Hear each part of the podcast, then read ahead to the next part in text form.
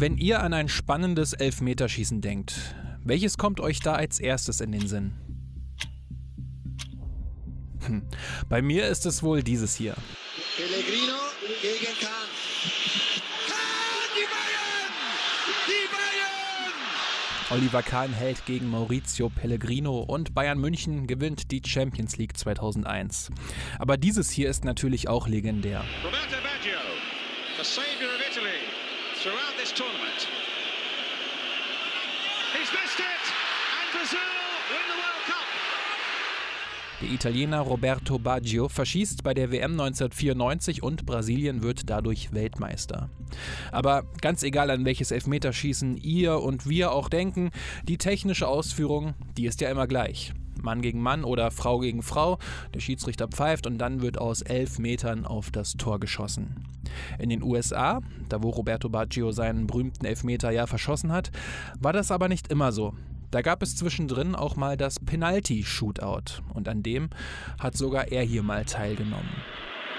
Beckenbauer, Lettieri out, Franz, fake, shot, go! Warum gab es überhaupt das Penalty Shootout und warum gibt es das inzwischen nicht mehr? Das hier ist die Geschichte davon. Yeah Fußball, der Podcast mit Daniel Kultau.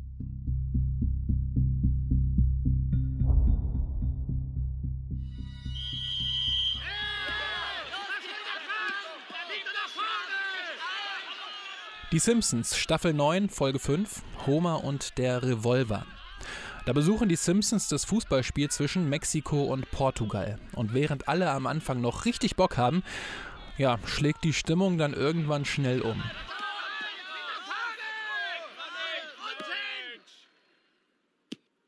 Langweilig! Aufwachen, ihr Penner! Tut mal was! Neu verspielt Ball in die Mitte. Abspiel auf rechten Flügel. Wieder zurück in die Mitte. Es ist so ein wenig das Problem, das der Fußball Ende der 60er, Anfang der 70er Jahre hat, als er in den USA langsam populärer wird. Denn die großen amerikanischen Sportarten wie Baseball, Basketball, American Football oder auch Eishockey sind nicht nur Sportarten an sich, sondern da ist auch die ganz große Show dabei. Die sozialen Aspekte des Sports und der Unterhaltung sind in den USA einfach noch viel stärker ausgeprägt und miteinander verknüpft als beispielsweise in Europa. Und diese Zutaten zu nehmen und dann zu mixen, ist natürlich genau der Cocktail, den vielen Amerikanerinnen und Amerikanern so richtig gut schmeckt. The North American Soccer League. Today we present NASL Soccer, a new decade. Nur wie macht man das mit dem Fußball, der beliebtesten Sportart der Welt? Der verspricht jetzt nicht immer so viel Unterhaltung und Spektakel. Das kann auch mal irgendwie 0 zu 1 ausgehen mit einem Tor in der siebten Minute. Und dann sitzt man da im Stadion oder vor dem Fernseher und denkt sich nur, Zuerst hat das die NASL, also die North American Soccer League, das war der Vorgänger der heutigen Major League Soccer, in den 70ern und 80ern mit großen Namen probiert. Franz Beckenbauer, Pelé, Gerd Müller, Johann Cruyff, George Best und so weiter und so fort. Große Namen durch große Gehaltschecks. Die Spieler waren damals aber auch schon über ihren Zenit hinaus. Der Spielmodus war eigentlich genauso wie in den restlichen US-Sportarten, dass es keine Auf- und Absteiger gab und der Meister in den Playoffs entschieden wurde. Aber auch mit dem klassischen Modus und den großen Namen blieben die Stadien ziemlich leer. Das Problem war dabei auch, dass in den großen Footballstadien gespielt wurde. Als Beispiel mal den größten Verein der NASL, New York Cosmos. Der Verein hatte zwischenzeitlich mal regelmäßig mehr als 40.000 Fans im Stadion. Ansonsten schwankten die Zuschauerzahlen bei dem Verein so zwischen 15.000 und 20.000. Cosmos spielte aber im Stadion der New York Giants, in das rund 80.000 Zuschauende gepasst haben. So war das Stadion, selbst wenn viele Fans da waren, nur zur Hälfte gefüllt. Und da kann natürlich keine Stimmung aufkommen.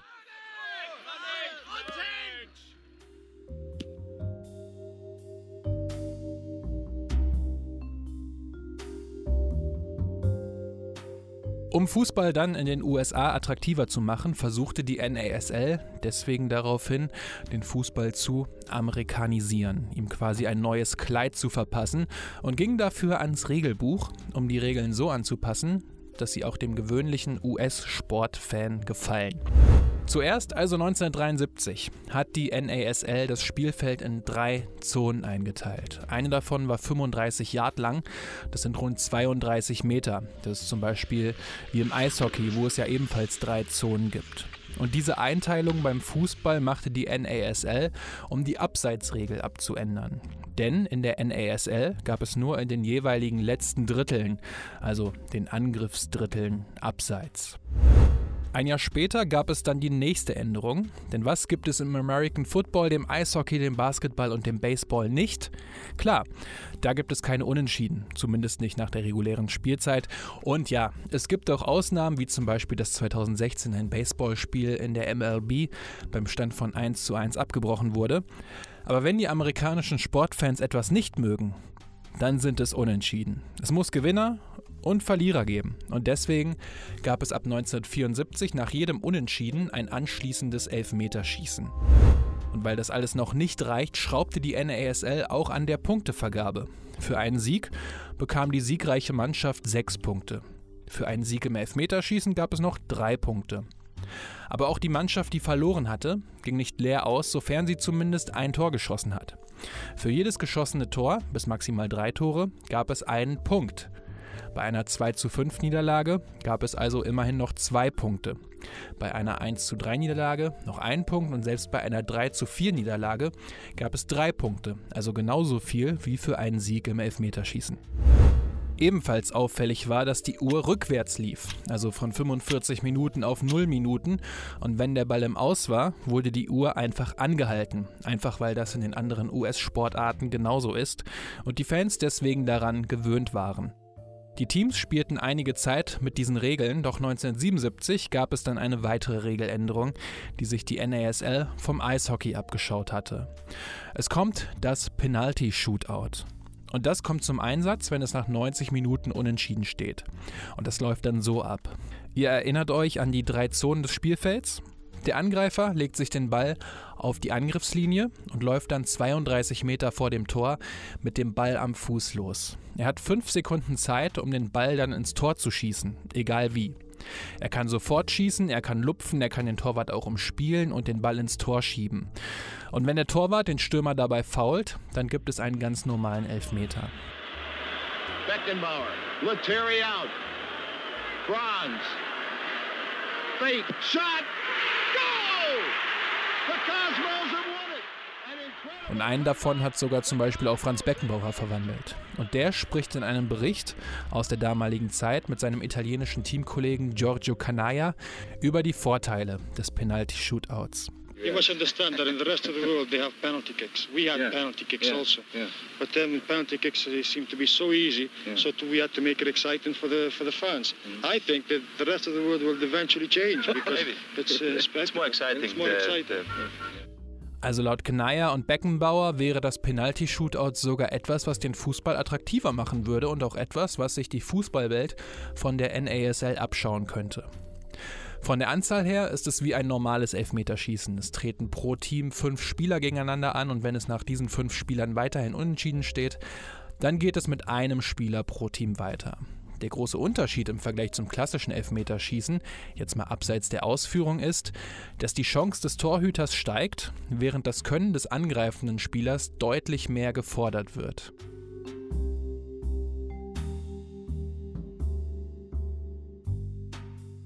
Die ganzen Regeländerungen sorgten dann dafür, dass sich der Fußball in den USA einige Zeit lang wirklich gut halten konnte.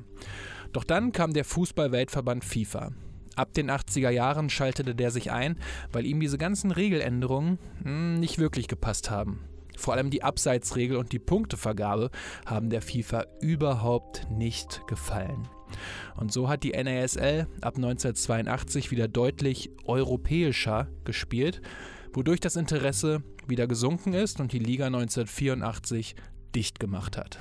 Der letzte Meister sind damals die Chicago Sting geworden. So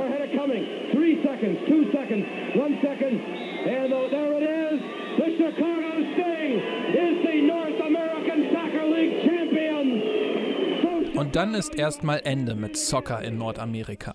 Soccer is the number one spectator sport in the world, but attempts to bring professional soccer to North America have not gone well, and the league is now struggling to survive. Die NASL hatte mit dem Fußball in ihrer 16-jährigen Lebenszeit ziemlich viel herumexperimentiert und versucht, den Fußball zu amerikanisieren. Das fing schon damit an, dass es nicht Football wie in England, sondern Soccer hieß. Und das ist möglicherweise auch ein Grund dafür, weshalb der Begriff Soccer heute bei vielen Fußballfans so unbeliebt ist. Dabei kommt der Begriff Soccer eigentlich aus Großbritannien.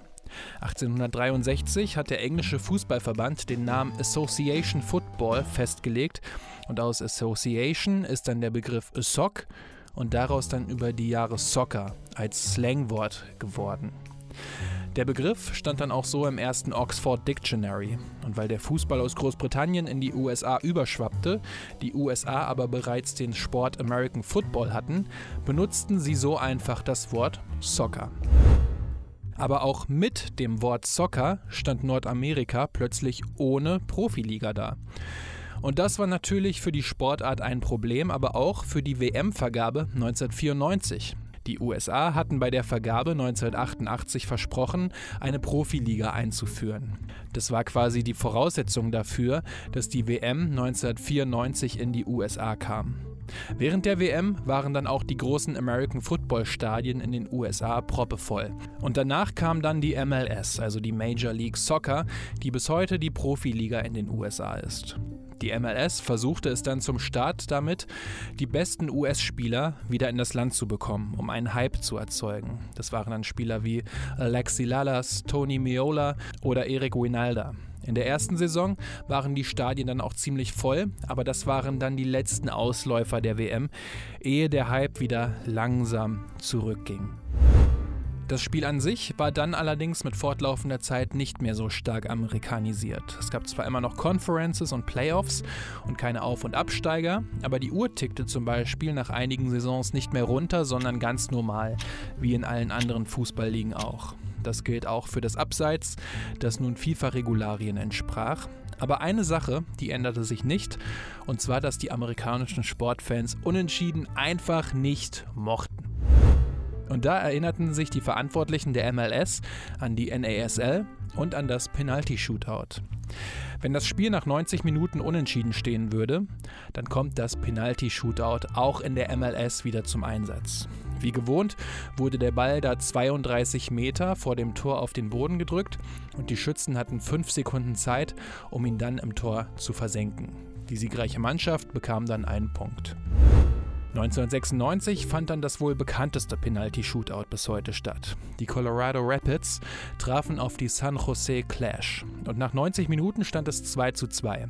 Im Penalty-Shootout mussten dann 32 Versuche her, um den Sieger zu küren.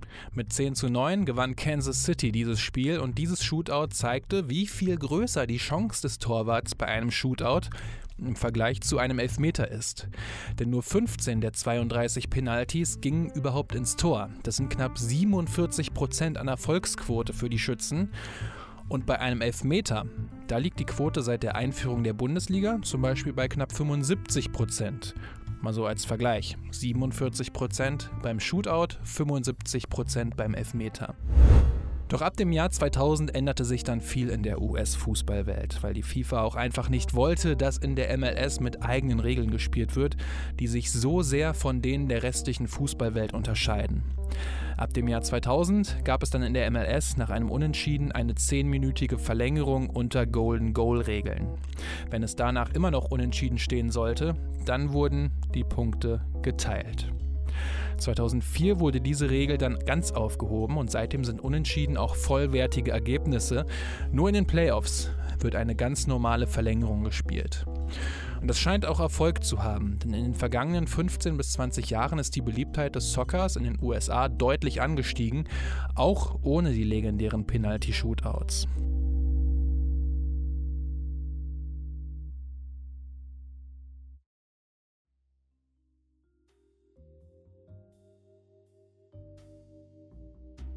In den USA wurde lange herumexperimentiert, wie der Fußball attraktiver gemacht werden kann.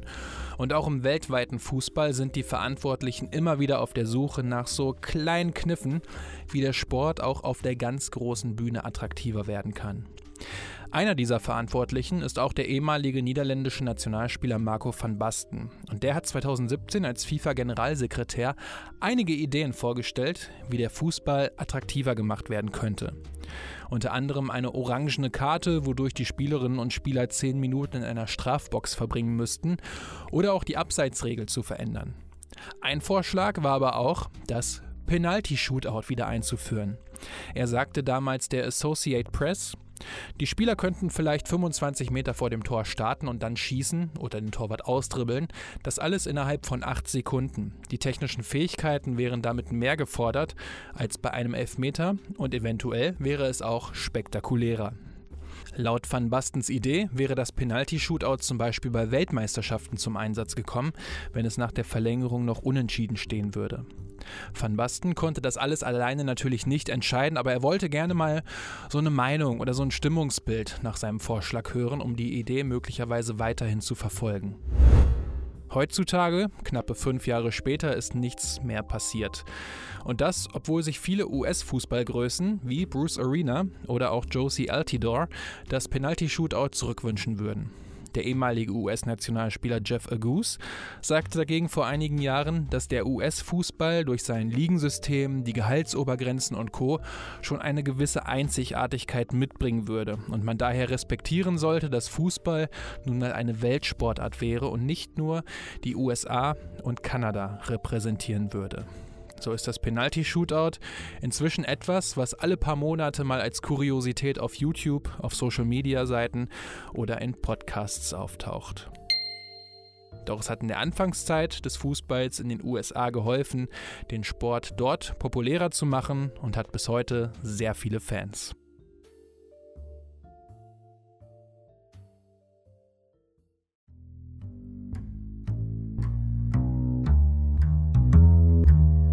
So, das war die Episode rund um das Penalty-Shootout in der NASL und auch in der MLS.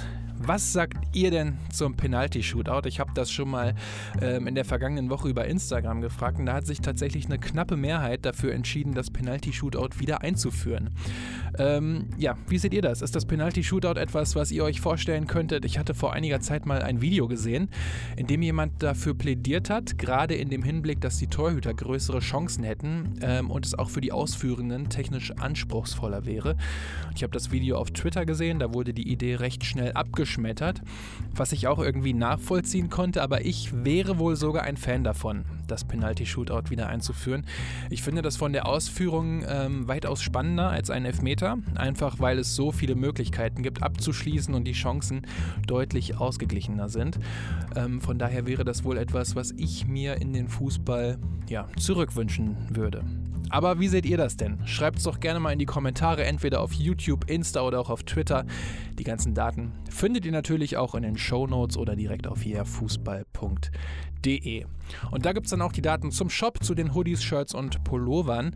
Und äh, natürlich auch zur Patreon-Kampagne oder zur PayPal-Kampagne. Also falls ihr den hier Fußball-Podcast dort unterstützen wollt, ähm, da würde ich mich wirklich sehr, sehr drüber freuen. Ansonsten hilft es mir aber auch super dolle, wenn ihr hier Fußball einfach auf euren Podcatchern abonniert, eine gute Bewertung da lasst. Ähm, sind zwei Klicks für euch, aber helfen mir super viel bei diesem äh, kleinen schnuckligen Projekt hier. Also wenn es euch gefällt, würde ich mich sehr darüber freuen. Ansonsten danke, dass ihr wieder zugehört ähm, habt und dann bis zur nächsten Episode.